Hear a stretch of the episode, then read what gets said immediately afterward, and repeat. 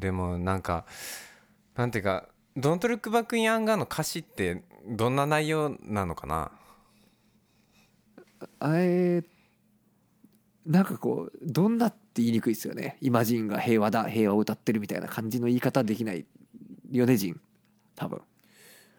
えー、なんかまあララブハートブレイク気味なラブソング的な感じじゃないのかな？あうんうんうんうんうん。なんかうん。俺の最初のなんていうかえっ、とほらアルバムの歌詞カードとか読んだ時の印象はえっ、となんかあんまり何も入ってこなかったんだよね 正直。うん。なんかあのあれ「So I start a revolution from my bed」とか言ってるじゃないですか。あのああ「So I ジョン start と a 横の。revolution」そうそう。だからなんか僕もなんかそういう引用気味なのかなとは思ってたんですねずっと。あの、うんまあ、イントロの引用もそうだし。うん。なんかまあ あれうんなんつうかな。まあいまいちこうん何を言おうとしてるのかなっていう感じはあって正直ね。うんうんうんうん。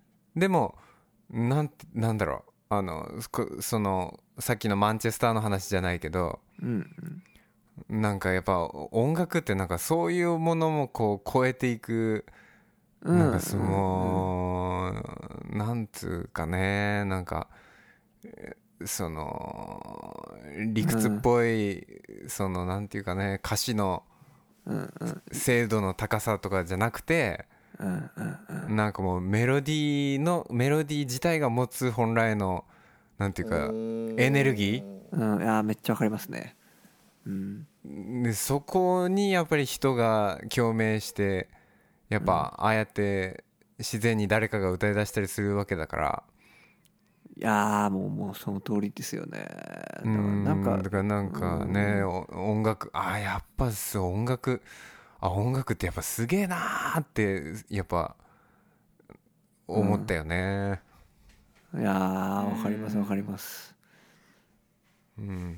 な、うん、確かに。そう。やっぱね詩ただのポエムじゃなくてそのリリックっていうことですもんね。だから最近あのやっぱそう本当分けて考えられないって思いますね。あの詩だけとかじゃなくて。本当だから音と一緒になるからこそこれジンもこの間言ってたけどね。俺もだからそれジンが話すの聞いて改めてそう思ったんだけどね、うん。ね、うん。前もこの話にちょっとなんかなった時あったもんね。そうそうそうやっぱねリうんうんうんうん。リリックである意味っていうのがよくすごく思いますね。だからどんなナンセンスなこと言っててもなんか説得力ある歌詞ですもんねそれは。なんかそのうん。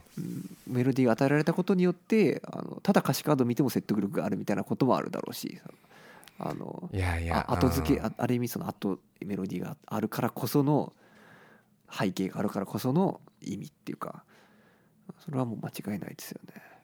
うんうんうん圭一君が選ぶオアシスナンバーワンソングは何ですか？オアシスナンバーワンはいやーでもやっぱ Champagne Supernova ですかね僕は。ああいいですね。うん。いやなんか、うん、あれを爆音で聞いた時あまあ Stay Youngも捨てがたいですけどでも。 Stay Young？Stay Young かああちょっとこれはなんかちゃんと聞いたことないな。あ本当ですか？うん。なんかうん。いやちょっとなんか気をてらってるんですけど今多分僕は無意識に。でも そりゃそうですよ。まあいやでもやっぱり一番はやっぱリブフォーエバーっていうのは僕もやっぱ思うしリアムもそう言ってるし俺もそう思うんですけど。でも俺があそそういうのをちょっと王道なんていうんですかね。まあ殿堂入りとして置いておいて考えた時にやっぱシャンペンかなっていうとこですかね。ーうーん。えジン君は、えー、と1番がアクイスだとして？アクイースだとしてでも歌詞が好きなのは「スタンドバイミーとか「うんうん。トークトゥナイト」とかうんうんうん。かな「トークトゥナイト」の歌詞とか「スタンドバイミーなんかシンプルな歌詞とかも結構好きかな。うーんうんうんあのジン君ね「トークトゥナイト」YouTube にアップしてるじゃん。うんデンマークで撮ったやつ。あれ聞いて俺「トークトゥナイト」なんか全然気にしてなかったんだけど。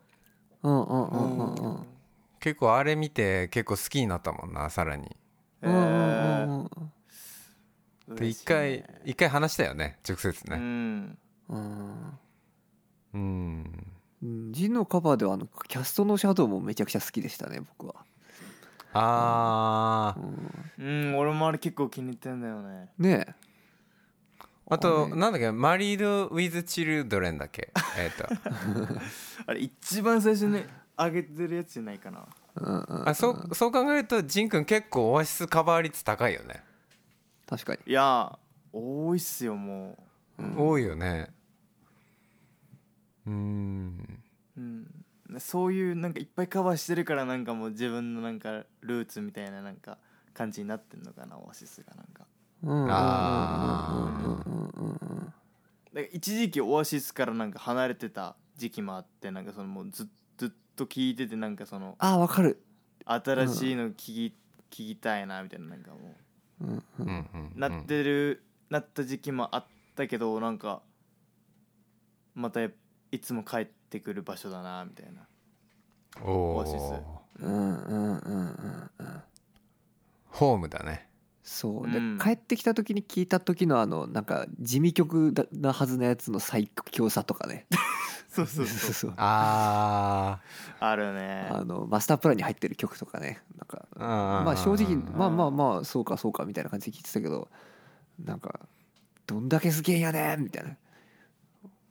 とかまあサードとかですかね。うん。そういうのでいくと俺あのフェイダーウェイが結構あのああ地味曲だったけどなんか神曲だなって最近気づいたやつかな。あー。わかる。フェーダーウェイあれ音がかっこいいよね。うんうん。そうなんすよ。うんあのもうバキバキに割れてる感じがね。ファズファズな感じが、うん、ドラムの音とかなんかもうわけわかんなくなってるのがうんうん。これこれをなんかミックスした人すげえ頭してんなっていうか、ね、うんうん。うんうん確かにうんやばいなって毎回思う。あのーやっぱひあのドライブのかかり方は最高だよね。うんうん。うん。マスタープランね、ま、ロッキンチェアもマスタープランに入ってるしね。そうなんですよねうん。そうそう俺ロッキンチェアカバーしようかなとも今回思ったけどね一瞬 確かに。ちょっと俺思いつかんかった。うん。うん。ロッキンチェアもなんかミドルテンポのねなんかいいメロディーだもんね。あの始まり方もいいですよねなんうかんうん。ふわっうんちょっとと始まる切ない感じがそうねそうそう。うん。アコースティックなね。あの12弦アコースティックアコギなのかな？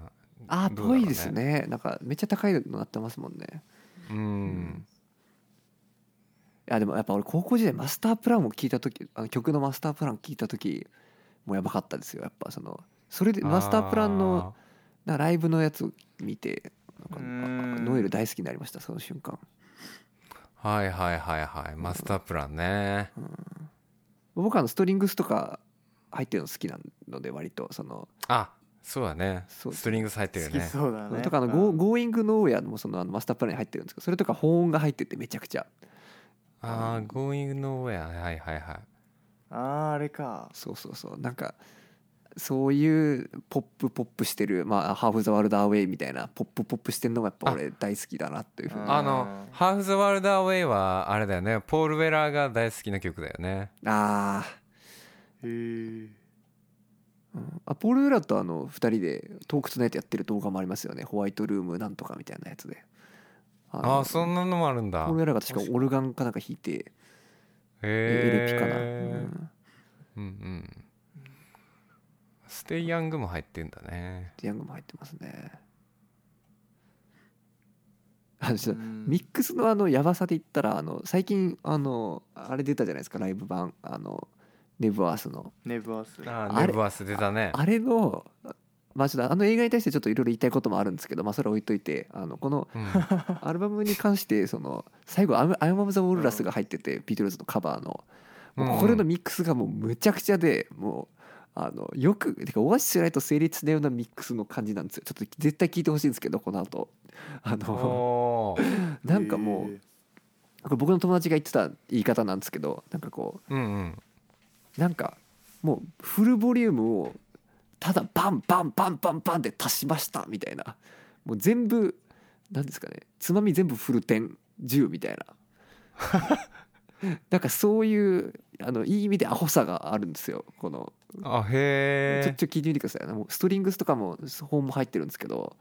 うんうとかもうなんか全部もうもうなんかなんだろう。もう何も考えずバーンってこう箱に詰めましたみたいな感じなのででもなんかそそれを成立させちゃうオアシスのなんかそのうん太さがねすごい。そのなんか録音環境があのとても悪かったとかではなくてなんだ？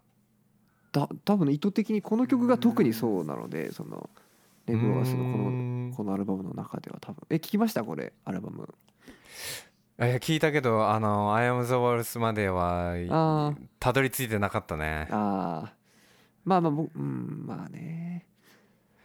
正直あのうなんかうもうちょいあのなんていうかな音,、はいはいはい。音音に期待してたんだよな俺。ああわかりますわかります。うん。ちょっうん。まあまあもちろんそうなあのうんいやだから本当録音するなんもともとリリースするつもりじゃなかったんですよね映像に関しても。あの、うんうんうんうん。でなんか無理やり今回ちょっとやってなんか画質もすっごい悪いショットとかいっぱい入ってなんか遠くからの映像とか、でだから音も多分そういう感じなんだろうなとは思うんですけど。うん。うん。なんかね新しく出るしなんかうわー、そりゃ音もめちゃめちゃ良くなって出してくれるのかなってなんとなくちょっと期待を抱いてた分。まあでもだからそれがうまくこうウォールラスはちょっと機能してんのかなって思いました僕は。あーのウォールラスに関しては。あーあ聞いてみよそうですね。うん。確かに音あんま良くなかったですもんね。え映画館行ったんですけど。しかも爆音上映でき見たんですけど。なんかうあ映画館で見てもそんなに良くなかった？音は。うんなんかそうですね。まあてか映画自体ちょっと編集がひどくてあのちょっと聞いてくださいよ。ちょっと話愚痴なんですけど愚痴ですかうんうんあの、うん。スススーパーソニックのイントロとかでなんかあのよくわからん知らん人のインタビューとかが流れるんですよ一般人の。信じられなくないですか、あはいはいもうだから。あー曲曲の途中でいやイねントロです。あのスーパーソニックのイントロですよ。ドゥルルルルルルルドゥルドゥのイントロのギターが始まった2音目ぐらいでなんかそのうん。よくわかんない当時を生きてたネバースを見に行った人の インタビューみたいなのが突然始まるんですよ。知らんお知らんお兄ちゃんの。あお前なんでここで喋り始めんねんみたそいうなそうそうそう本当聞かせろよってなるんですよね。もう本当にもう。いやまあね、うん。だからあれは本当にそういうあのライブを楽しむっていうよりかはもう完全にあのそういう空気当時の空気を知りたい資料みたいなそういう感じでスーパーソニックのっていう映画の方が全然良かったですけどね。っていううん感じで、あうん。ースーパーソニックの映画は本当に良かったよいやね本当に。ネバーサ行かなくていい良かったと思います。正直。うん。うんもうちょい音が良かったらなーってちょっとどうしても思ってしまうかな。いやなんかね。ーそのノエルのギターのあれとかも全然良くなかったんですよね。そのうん。ソロソロの時の音とかもなんか。なんかねそうね。でもなんかオアシスのライブ版はもっとなんか発掘してなんかどんどん世に出ていってほしいなって感じはしてるけどね。確かに。あのうん。メインロードとか大大大好きですからああうんうん、う、うん。んあのなんか公式で DVD になってる音源とかをねはいはい。あのちゃんとしたアルバムとしてもう一回なんかリマスターするなりしてああなんか出していってくれたりすると結構嬉しいけどね。なるほどなるほど。うん。確かにな。うん。やっぱライブバンドですからね。そこそこ強みで押していった方がいいですよね、いやーなんかライブ。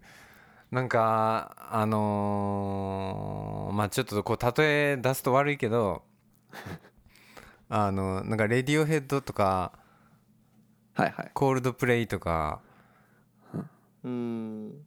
えーっとなんかあの辺がそのまあ別に嫌いじゃ 嫌いなわけじゃないんだけどなんかいいまいちこう心をつかまれないのはあのなんか演奏演奏してる音に人が見えてこないっていうか。あー。あはいはいはいはいはい。うん。なんていうかあのまあほらビートルズとかで言えばこうドラムがリンゴが叩いてるんだなとかさ。うん。もうこのギターソロはジョージが弾いてるんだなとか。うん、うん。ああはいはいはい。なんかその顔が見えてくるおあのお音がこうバーンってこう聞こえてきたらもうそのその人の顔が同時に浮かんでくるくるぐらいの？はいはいはいはいはい。なんかやっぱそういうバンドが結構すやっぱ好きなんだなって思って俺は。うんうんうんうん。いやー。いやモンテリマ聞いてたら半田さんの顔浮かびますもんね。めちゃくちゃ。うん。マジで。うん。でまあそういうところでいくとやっぱオアシスもなんか割と顔が浮かんでくるバンドだから音からうんはいはいはいはい。確かに、うん。コールドプレイね確かに誰が弾いても誰が弾いてんだろうとか気にならないですもんね。なんかどうでもいい気がしますもんね。そうだそうなんだよな。うん。なんか。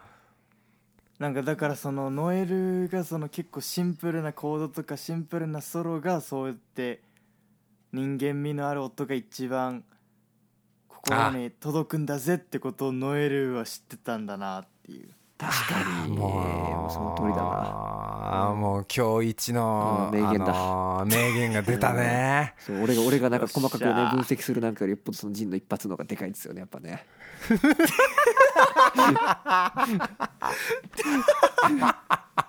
急に落としたな。いや落としてねえよ別に。いやいやでも今のは本当にいいいいうん。言葉だったね。うんうんそうそう、まあ曲人がうん。人がこうねこう見えてくる音が好き好きだなってやっぱ思うね。うん。うんうんうん。なんかだから俺もなんか結構その YouTube でなんかなんだろうな登録者なんかもう200人ぐらいのなんか全然なんかアマチュアなバンドとか探すのなんか結構好き。そういう意味でなんかうん。へあー下手な下手な演奏だけどなんかあーなんか歌詞にもなんか信信頼性があるなみたいな、うんうんうんはいそういう音を聞くの好きかなみたいな。うんうんうんうん確かにうねん。なんかその人なんか音から顔が人の顔が見えてくるっていうのはなんかそのなんていうかななんか音のリアリティにつながってると思うんだよね。うんうんうんその説得力っていうか。うんうんなんかね本当にそういう風に思ってるんだろうなっていうかそのノノエルの簡単なギターフレーズにしてもうんうん。あのもう本当に俺はこれがかっこいいと思って弾いたん弾いてたんだろうなっていうのが伝わってくるだけで、なんかそんな小難しいことすることって本当に意味がないことなんだなってね思うよね。ううん。んあそう。やっぱそのその最強感ですよね。その周りが何と言おうが感がそうだね。ねうん。うんお前お前はお前のこと知らんわっていう、うん、なんかこう体から湧き上がってきてるっていうかねフレーズがね。確かに。なんかゆ指指から出てきてないっていうかさ。うんうんうんなんか体で弾いてるみたいな。うんこう心心がそういう感じのフレーズをなんか鳴らしててそれがあのまあたまたま目の前にあるギターに乗せていあのね周りにこう響いていったっていう感じよね。うんうんうんうん。うん。うんまあまあでも僕はトム・ヨークはあのその声とかその自分自身のあれでそういうことできてるかとは思うんですけどね。そういうまあなんか違う方法ですけどオアシスとは。まあと思う時もあります。あのあでもそうそう俺も別にあのあのなんていうかあわかりますよわかりますよ。あのあの知識がないからね。どどういうことですか？どういうことですか？あえ？あ別に聞いてないけどっていうことですか？え？ってことかんあのそうそうそんなあのなんていうかあのなんつうの？こう批判できるほどあの聞いてもないし っていうね。いや僕でも辛い時あのトトム・ヨークのアコースティック曲聴いてちょっとあのさらに辛くなるっていうことやってますよ時々。やってそうだな、どん底に行きたい時聞いてますよ。でもなんかうんなんだっけ？あのノエルのあのトムヨークに対する言葉があるよね。いっぱいあります。もう数えきれないぐらいあります。あのなんだっけ？いろんな曲書いてると思うけど 結局クリープだけだろ。あのそうそう。こう聴衆が期待してるのはクリープだけだみたいなね。知ってるなそれ。いやーまあね。それ言っちゃおしまいだぞってなりますけどねあそれそれはやっぱり的を得てるの？その発言は。いやまあやっぱそのなんか2003年にサマソニとかでクリープを久々にやった時のなんか監修の喜びようとか見てるとまあ確かになそう言わざるを得ないのかなって思いますよね。そのキットエとか出た後にあのやってて、うん、まあまあ確かにクリープ嫌いなイギリス人いねえよなみたいな。多分ノエルも好きだと思うんですよねあの曲はきっと、ああ、うん。なるほどね、はい。うんうんうん。うん。まあ歌詞は多分嫌いだろうけど。ああいうああいう自己卑下的なやつは。ああああいうちょっとなよなよした歌詞はあんまりそう好きそうそうそうじゃなさそうだよねうん。そうね。まあ俺はちょっとそういうとこもあるのでね。あのなよなよしていきたいんですけれどもね。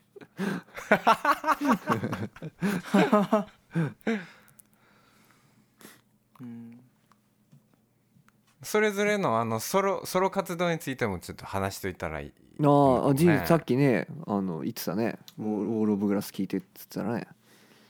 いやそう。最結構最近「ウォール・オブ・グラス」リアムのうんうん。ソロ曲聴いてなんか、あやっぱかっけえしなんかうん。音がうんうん。新時代やなっていう、新時代やけどなんかあの90年代感もありつつみたいなもう最強の曲やなって改めて思って。うんうんうん。音が音が新しいよね確かに。新しいですよね、うん音が、うん。うんあのなんていうか構成構成っていうか音の抜き方とかが新しいなと思ったね。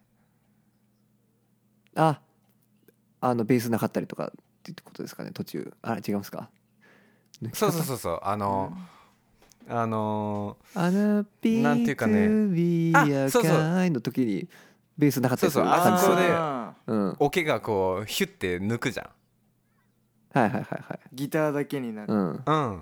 なんかああいうのとかはちょっと現代的なアプローチだなっていう感じがしたね。うんうんうん。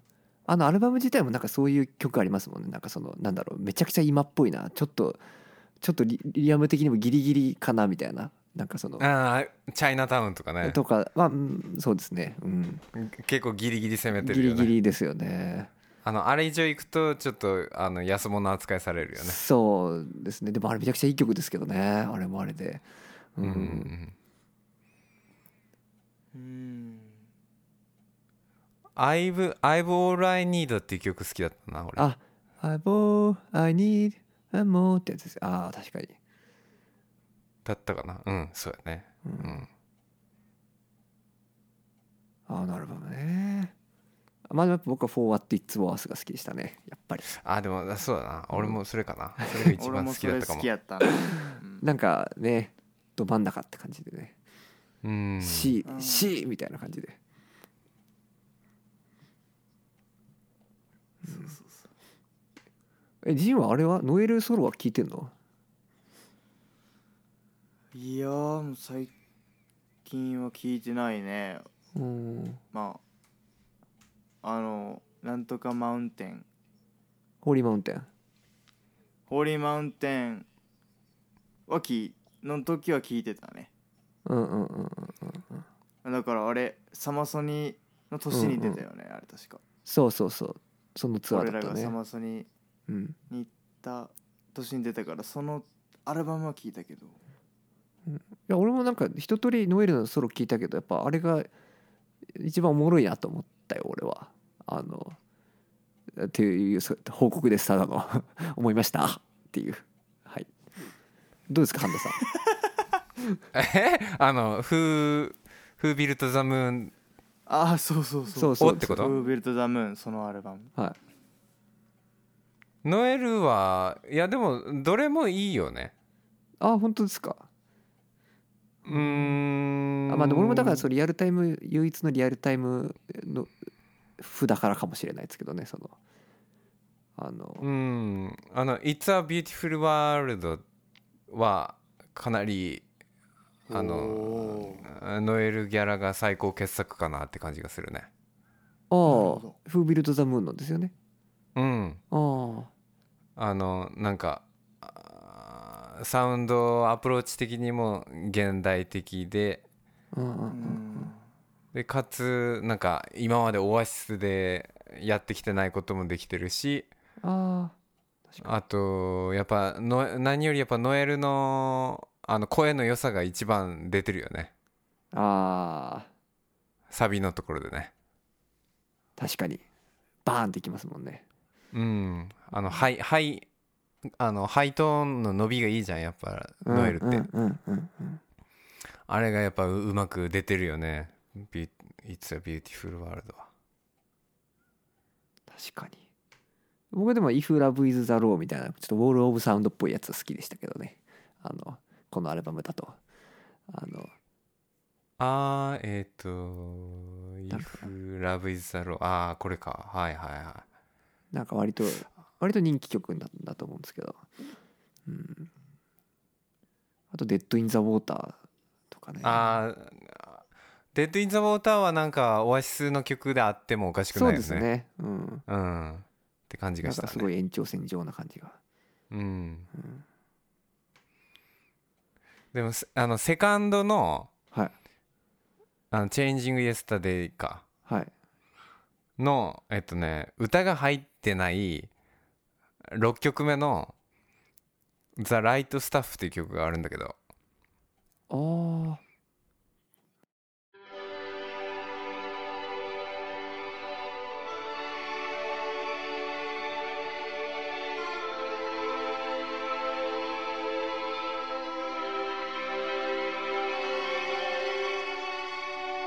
はい、えー。ちょっとまた僕の機械トラブルでした どこの話からだっけあのノエルのザ「ザ・ライト・スタッフ」っていう曲の話ですよね。うんうん。ライト、僕ねそうそうこの曲がすごい好きでね俺。うん。はい。の あ歌は入ってるわ。歌ちょっと入ってるんだ。うん。うん。でもそのお音の持っていき方となんかなんていうかねサウンドプロダクションっていうのかな、うんうんうんなんか音選びとなんかやっぱセンスが冴えてんなーって感じがするんだよねノエルの。ああなんかノエルってほら多分ちょっとこうプロデューサー目線みたいなところもこう兼ね備えてる気がしてて。いやそうですよね。うんうん。間違いないですよね。確かに。うん。やっぱまあねあの俺とジンくんがそのカバーした「Go Let It Out」もさあの、サビのところでメロトロンがフンフンフンフンフンフンって出てくるじゃん。はいはいはいはい。うん。ああいうのの音選びのセンスの良さ？うんうんうん確かうにんもうノエル・ギャラガーの素晴らしいところの一つだなっていう。でそれがなんかライトスタッフに結構あの凝縮されてるなっていう感じがするね。なるほどうね。うん。ん。音選びっていうかね。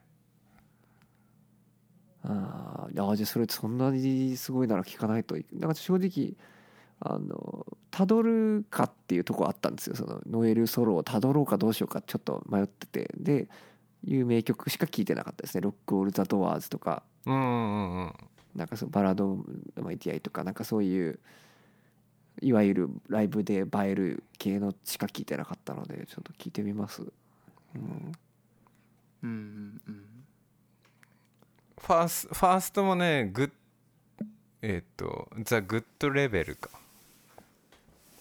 グッドレベル」っていう曲があ一番大好きなんだけどこれだけがなんかサブスクで聴けないんだよね本当ですね。へえうん。これが一番好きなんだけどな。すげえ。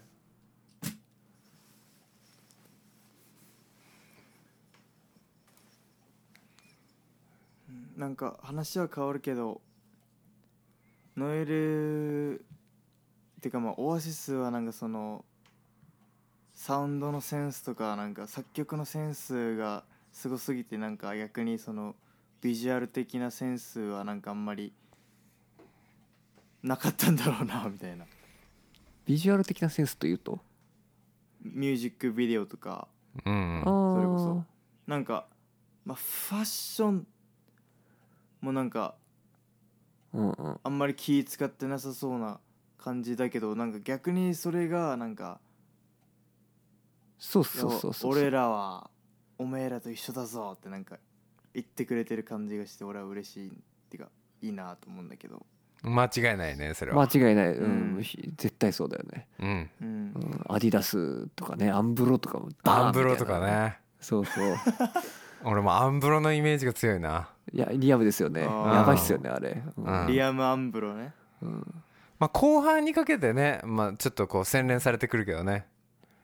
まあそうっすねうんなんうん。かリアムとかもほら自分でプリティグリーンとか始めたりとかしてうんうんうん。あなんかね結構そうそうそう。あの赤い革ジャンとかなんかねうん。ちょっとこう格好的にもどんどんクールになっていくけどでも最初のあのなんていうかなんかそ,、うんうん。そのままむき出し感がいいよね。ジャージ感ですよね。うん。あいいっすよねそのまま私服私服っていうかねそのままステージに上がってきてるみたいな感じがね。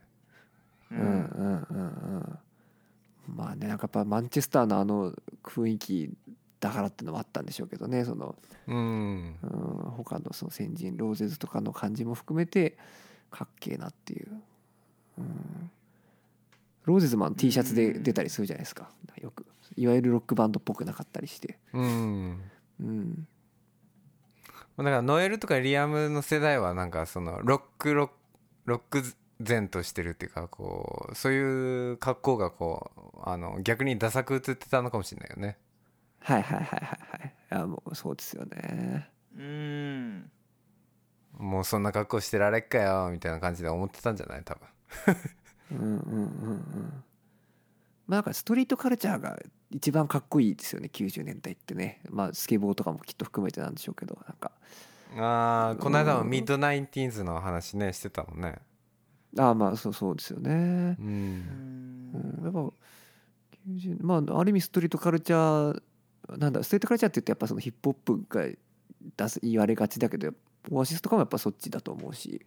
うん。ストリートっぽさあるよねオアシスもありねますよね。うんその辺がまたなんか親近感湧くじゃないけどなんかよりよりよりなんか音がこうなんていうかね近くで鳴ってる感じがするよね。しますね。うん。ああいやなんかそのさっきオアシスがなんか最後のロックバンドみたいな話あるじゃないですか。うん。うん。でなんかやっぱそれってそのなんだろうこの小さな町から俺は出ていくんだぜみたいななんかそのなんか若者のメッセージ性みたいなのをなんかその、まあ、代弁うん。してくれてたみたいなそういうなんか求心力もあったけどなんか今はなんかロックバンドにそういう求心力なくてなんかヒップホップがなんかこうメッセージ性みたいな。ああなんか若者の気持ちをこう代弁してくれてるみたいなところがあるからなんかそのうんオアシスがなんか最後なのってそこかなみたいな。うんうんううんんうん。なるほどね。確かにね。うんうんうん。今ヒップホップかもね。確かに。うんなんかそのメッセージ性みたいなところでいくとなんかヒップホップなんかなみたいなそのストリートのちょっとリアリティを奏でてる音楽っていうところでいくとヒップホップかもしれないね。そううんそういう意味そういう意味です。やっぱロロックがもうちょっと形式っていうところが先行してしまってるかもしれないね。ああそうそうですようね。うん。んもうなんかある程度の型が出来上がってしまってるところがあるから、そう、うん。あなんかバンド好きな人やっぱそのいわゆるドラムがあってベースがあってっていうあのあれからぜあれの系譜ですもんね。なんかそのそれがいよいよ悪いじゃなくて、うん。あのなんかそれも形式ですもんねそれって。もう型完全に型ですもんねオーケストラと同じで、そうね。うん。やっぱうん。ねやっぱ90年代が好きな若者が増えてきたなっていうイメ印象があるんだけど最近いや、えー。そうだと思いますよ。あのうん、まあなんだろうな。でもなんかそれってだから90年代の人が60年代に憧れたのと同じ論理だと思うんですけど。そうそう。もう全く俺同じこと思ったんだけど、うん。でそうそう。最近また全然違う20代の男の子と話してた時にうん「あの僕ですね」みたいな「ミスターチルドレンの「イノセントワールド」を聞いた時に初めて音楽ってかっこいいなって思ってたんですよって言ってたわけよ。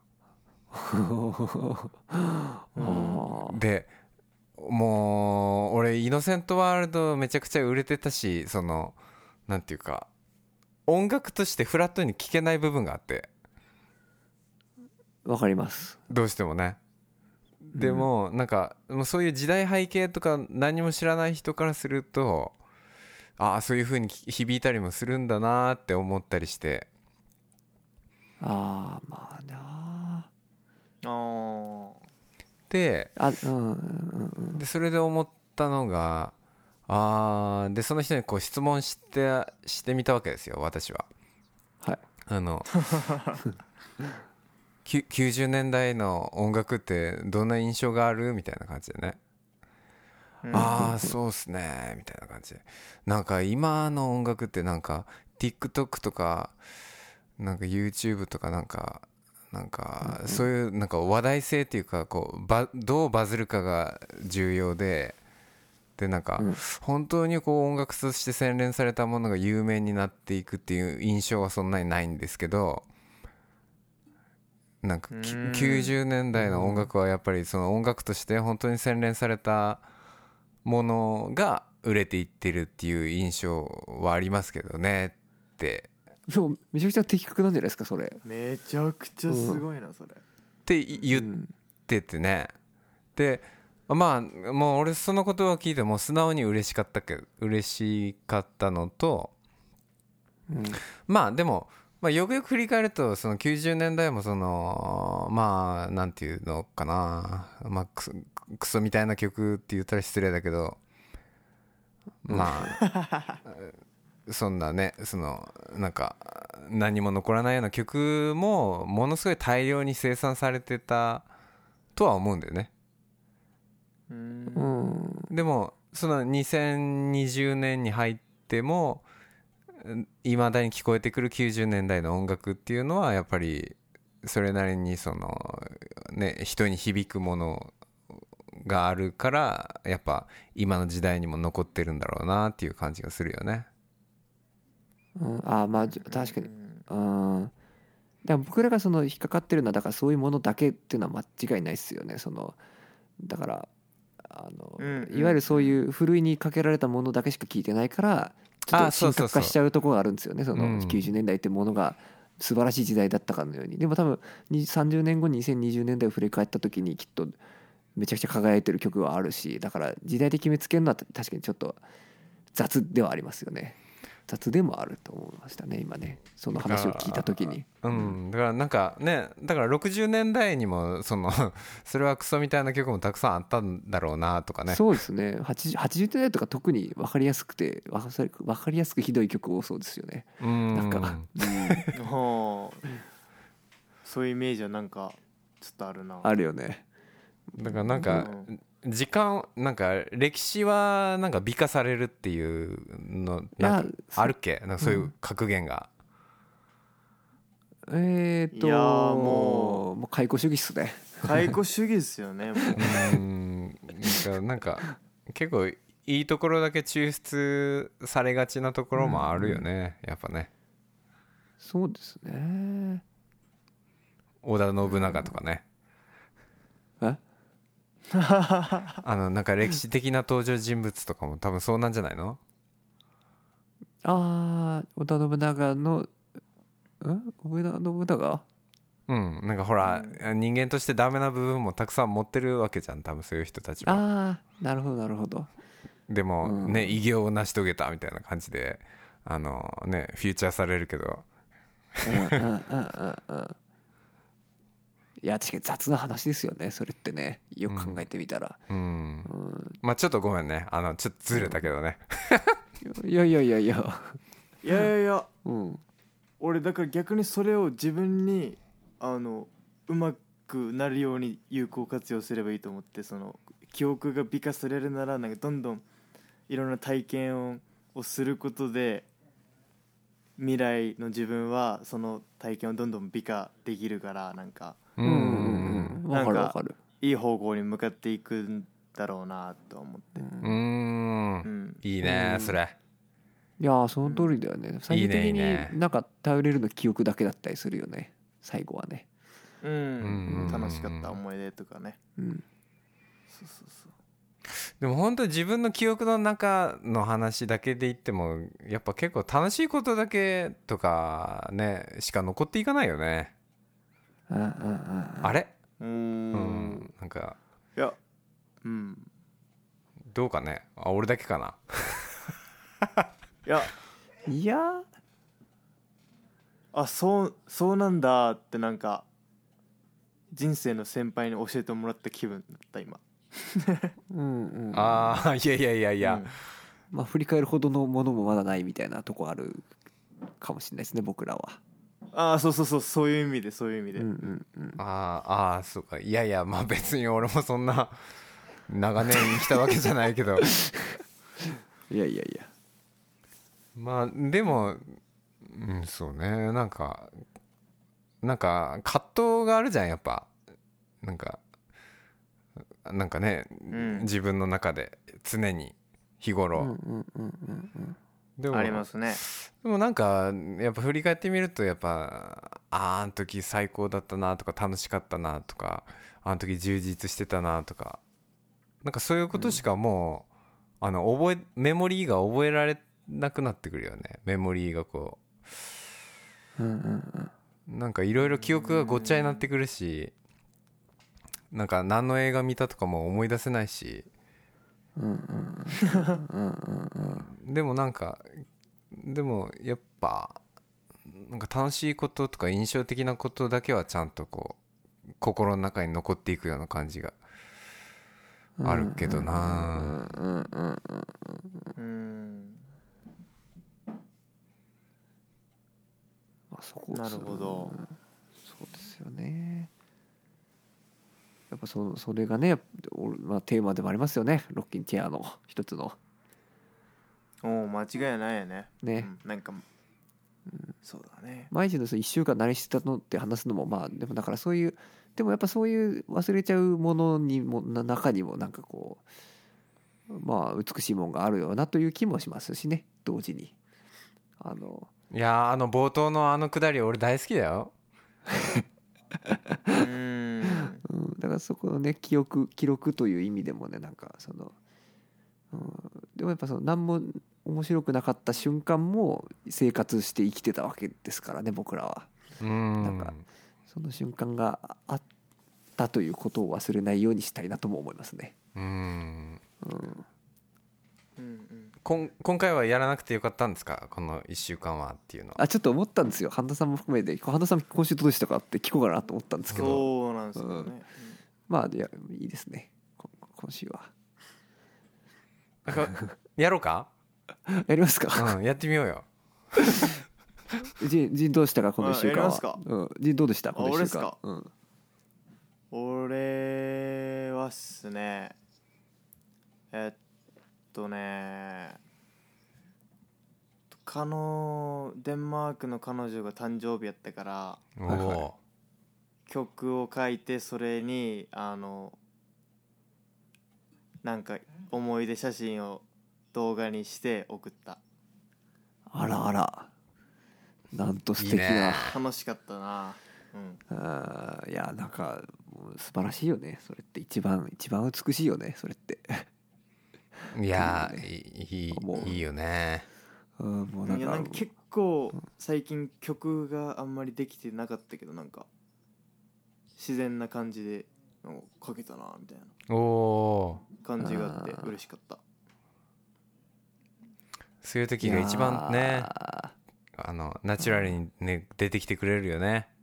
うん。うんうん出てきてくれた今回それなんか形にしないのは？なんかあるじゃんそのほらフレディがさ「ラブ・オブ・マイ・ライフ」をこうメアリーに向けて書いてリリースするみたいな なんかないか？ああまあまあまあ、まあ、YouTube をサブスクライブしてもらえればあ。多分出るんじゃないのかな。おっと。それは楽しみだな。なんかあ。そういうのアップしてあるんだ？いやいやまだ。まだまだアップしてないですけど、うんうんこれからのたお楽しみ。これからのお楽しみということで。いやいや楽しみですね。そんな感じでした。ケイチはどんな感じでした、俺はですねまあ、まあ、それこそあの花さんもこの間言ってたあのコーヒーシガレッツあ見ました。めっちゃくちゃ良かったです。半端なく良かったです。あの本当にね何も起こらずあ、うんうん。ただただ会話劇がこうイギー・ポップとかんホワイト・ストライプスのあのジャック・ホワイトとメグ・ホワイトとかそういうないろんな出てきてで有名な役者もいっぱい出てきてただコーヒーとシガレットをたしなみながら話すっていううんうんうでもその会話劇の一個一個がもう最高に最高に面白くて計算され尽くされててもうちょっと今年 今年の公開じゃないけど12番目に好きなあの映画でしたねコーヒーシガレッツ。ジャームッシュあ眠くならなかった？1秒もならなかったです僕。あ本当？ジャームッシュ僕結局その「ストレンジャーズ・パラダイス」と「ミステリー・トレイン」とそれ3本映画館で見て。うんうん。コーヒーシガレットしかもそのミステリー・トレインの後はしごで見たんですけども全然もう超面白くて。おお最高でしたね。それはやっぱでも圭一君の感受性が豊かな証拠だよねいやーどうですかね。あれはまあまあ眠くなる人もいるだろうなってのはすごいわかりますね。そのあそうでしょ？うんうん。うん意味はわかりますその、うん、起伏がないっていうかね。そうですよね。だから展開は一切ない、うん、まあ、場面は変わるけどっていう。なんかずーっと同じテンポだもんね。そうですね。まあというのがあり俺は寝そうな映画だな。すジン向きではないかもしれんね。うん。007かなどっちかっていうとジンは。そうだね。あともう一個ありましてあの今日ですねあのあの自動車学校の卒業検定を合格したのでお！もうすぐ免許が取れるのでどっか行きましょう。ぜひ。あいいねいいね。全員運転できるようになったのでなんかせっかくなんでね。仁君も取ったばっかりだしね。そうそうそうそう、まあすというごいないいっすね。うん。さあメインディッシュ。半田さんどうでしたか？この1週間は。えー、っとねあのー。なんか俺うんえななんで？なんか言おうとした？いやなんか俺と人的にはあの最近半田さんめちゃくちゃ忙しい説唱えてるんですよ。あのね。あなんで？ああいや、うん。ライブライブラッシュだしあそうね。アルバムとかも作ってるって言ってたのでうん。どうだったの？気になりますね。あのーこの間あのフレックスライフのリエさんに、あああうん、ちょっとねコーラスを入れに来てもらったんだけどお家に家にね。はいはいはいはい。であの前回はあのこうレコーディングをしてもらったものをあのデータとしてあの送ってもらったんだけどこっちに。はいはいはいはいはい。うん。でも完全に。うん。そうそう。でも今回はあのまあ俺がちょっとエンジニア兼あのちょっとそのその場で2人でこうフレーズとか歌い方とかうんうんうん。もうちょっとこうなんか反応し合いながらやってみたいなっていうのがあって。はいはいはいはいはい。うんでそれがえー結かなり、えー刺激的だったね。あへー。ーやなんていうか、うん、まあやっぱプロだなって思ったのとーうんうんうんうんうん。うんあとそうね。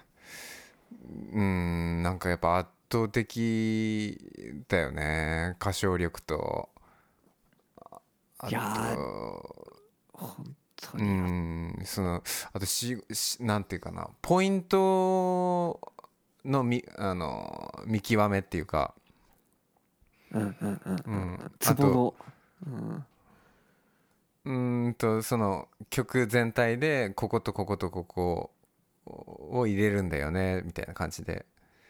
うん知ったらあじゃあこことここも終わったからあじゃあ残りはここかみたいなっていうなんかその手際の良さ。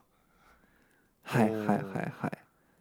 うーんとやっぱえっとなんていうかなテイクを重ねていく時もなんていうかちゃんとこう自分の体力と技量をわきまえてるうーんなんか仕事のこなし方じゃないけど。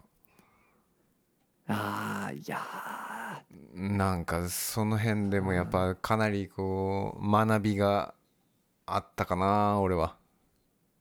ーあーあーあーあーあーリエスさんそう。やっぱなんかす本当にいろんなたくさんなんかそのさいろいろな人とコラボしてるじゃないですか。フレックスライフリエスさんとか。なんか、まあ僕あんまりその全て終えてるわけじゃないと思うんですけど。うん。なんかそういうなんだろうな。経験してきたことのなんかうん。やっぱ歌歌に対して集中してきた時間がやっぱ全然違うなっていう、あーあーあーうん。まあボーカリストですもんね。だってなんと言っても、あとなんだろうね。やっぱ自分の歌い方をしっかり持ってるにもかかわらずもう超柔軟なところがあって。うん、うんうんうんうん。すげえな。それってやっぱうんなんかやっぱ自分の柱を一回立てないと柔軟になれないのかなっていう感じもしたね。はいはいはいはいはい。うんうんうんうん。なるほど。うんなんか。そうですよだってそそもそもだ柱がなかったらさ最初から崩れてるんですもんね、うん、うーん。なんかその辺もなんかその一緒にレコーディングしたことがなんかすごいいい体験っていうかねなんか今後の自分のなんかレコーディングを進めていくにあたってのなんかいいなんていうか材料になったような気がするな。いやーなんかそそのその刺激し合う感じをこうこうこうやってこう話を聞けることが幸せな感じしますね今い僕やらは。ーね、うん。すごいね。あと組コーン飛んだことねおスケボー。スケボー。ーインスタで見た、スケボースケボーにはあの急に話が変わったけど。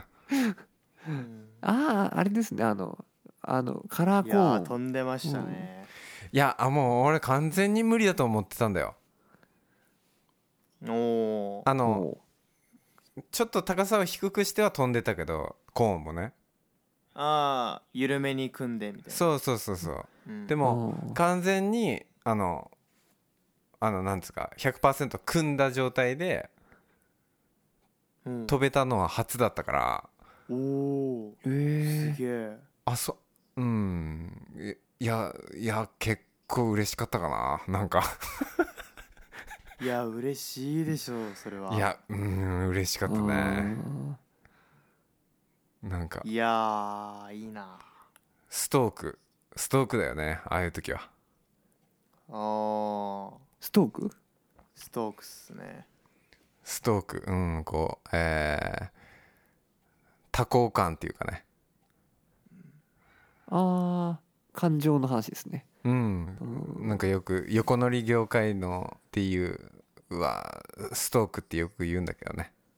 はいなんかあのナイジャーがナイジャーがよくあのインスタのキャプションとかに「I was so stoked」みたいになんか使ってるイメージある。うんうんうん。うん。はい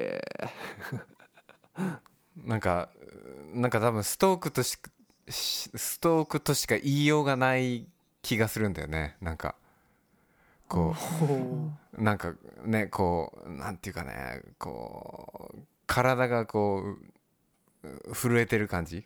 ブワーってこううわーみたいな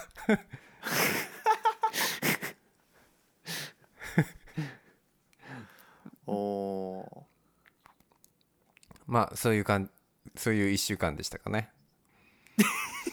素晴らしい1週間ですよね。ーもうあのいやーすげえななんかでもいやでもそんだけこうなんかこういろんなものを生み出してる人常に生み出してる人ですよね半田さんはやはり。その何かをね。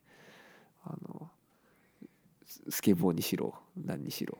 スケボーにより何かをこうちょっとわけわかんうん。ちょっとわかんないですけど。スケボーもなんかしばらくやってなかったねで結構久々にやって。うん。なんかウィールウィールとかもソフトウィールつけてたぐらいで最近。なんか。でちょっとしあの久々にハードウィールつけてちょっとオーリーの練習しに行くかなみたいな感じで。でなんか全然オーリーも全然積み重ねてきてたわけじゃないのにちょっと一か八か飛んでみっかなみたいな気持ちでよ行くぞってあれやっぱ気持ち大事やね。ああー。なんか俺はもう飛ぶんだみたいな。この組コーンの先に俺は行くんだって思い込んだらなんかなんとかしてその通りに体がう動こうとするっていうかさなるほど。うん。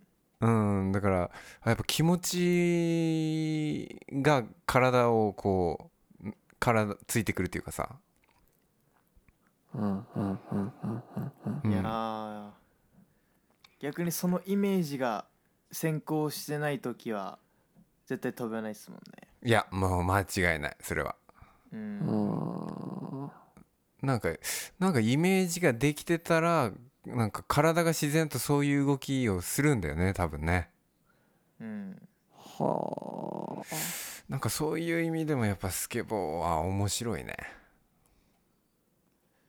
はい。うん。なんかイメージっていうかなんか音楽もねイメージの世界だけどスケボーもイメージの世界といえばイメージの世界だもんね。はいイメージの世界ですよ。なんかその例えば階段からスケボーでそのオーリーで降りる時のその足の角度とかこう手の上げ方とかまでなんかこだわっていイメージをなんか作って飛ぶとかやってるんだろうなみたいなプロは。うんなんかそういうのイメージがうまくいった時にやっぱほんとねこうバシッていくんだろうね。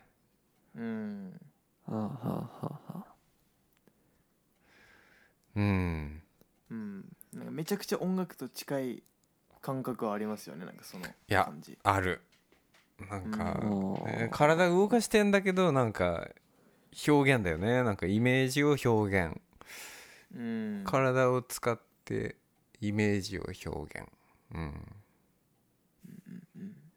そうね。確かになるほど。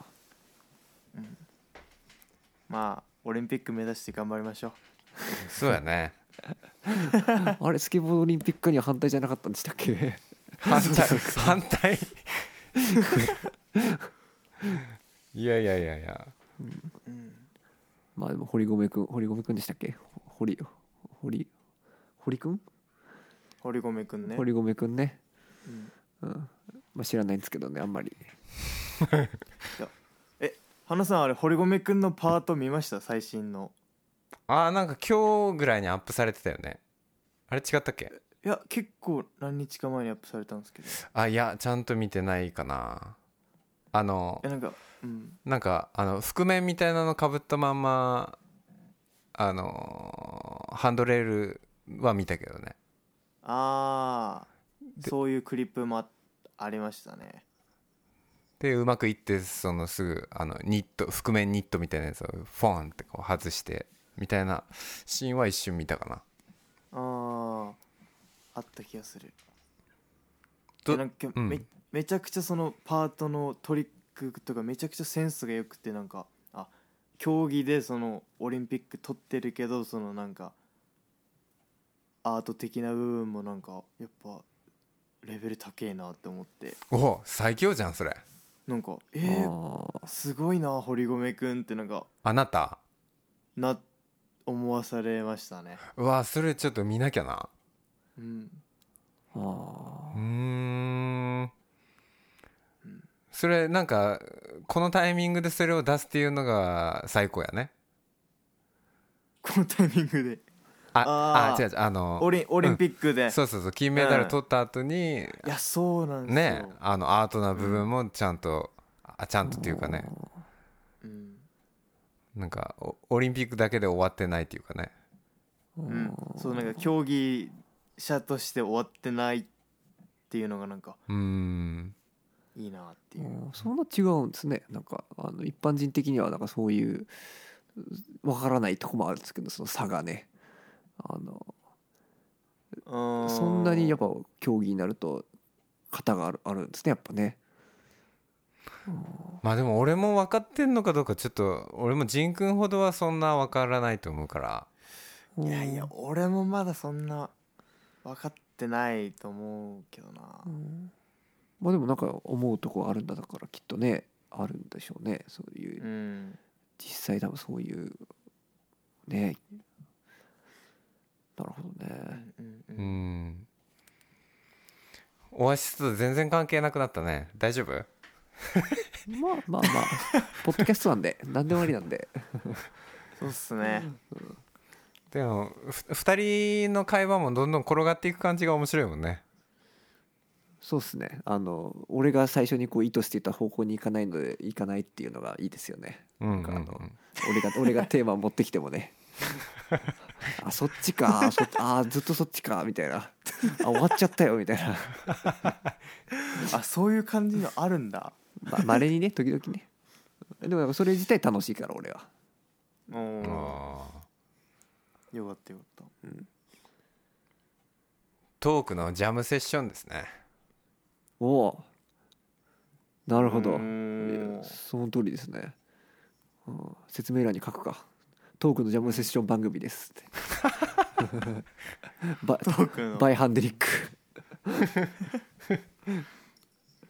そうだね、トークのジャムセッションはい。結構おもろいな。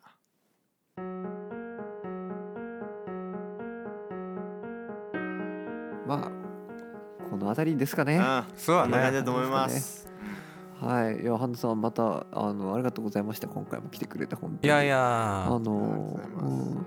ぜひあの新譜が出た時にはまたねお呼びして、うん、あのうそれこそ あのリエさんと2人でなんかお邪魔できたらなとかも思ってるんだけどね。うわーすごい。ちょっとおー緊張するけどうんちょっといいですね。まあねう大倉さんはねあのもう出演されたから。はいはいはい。確かに。なんか。アリエさんに聞いてみたい話いっぱいあるなうんうん。いや俺もあるもん。うん。でなんかねうん。ポッドキャストだからこそちょっとね聞けるようなこととかもね。うん。いい意味で改まって聞けるうんうん。場でもありますうんからね、うんそうそうそうそう。間違いない。うん。そうやね。ああいいですね。じゃあぜひ企画しさせてください。いやいや、はい。ありがとうございますありがとうございましたね。えーはいそれでは皆さん、えー、Twitter とかインスタとかフォローしてみてください。はい。はい。ということで、えーそれでは皆さんまた来週バイバイ花さんありがとうございました。はいありがとうございました。また。ね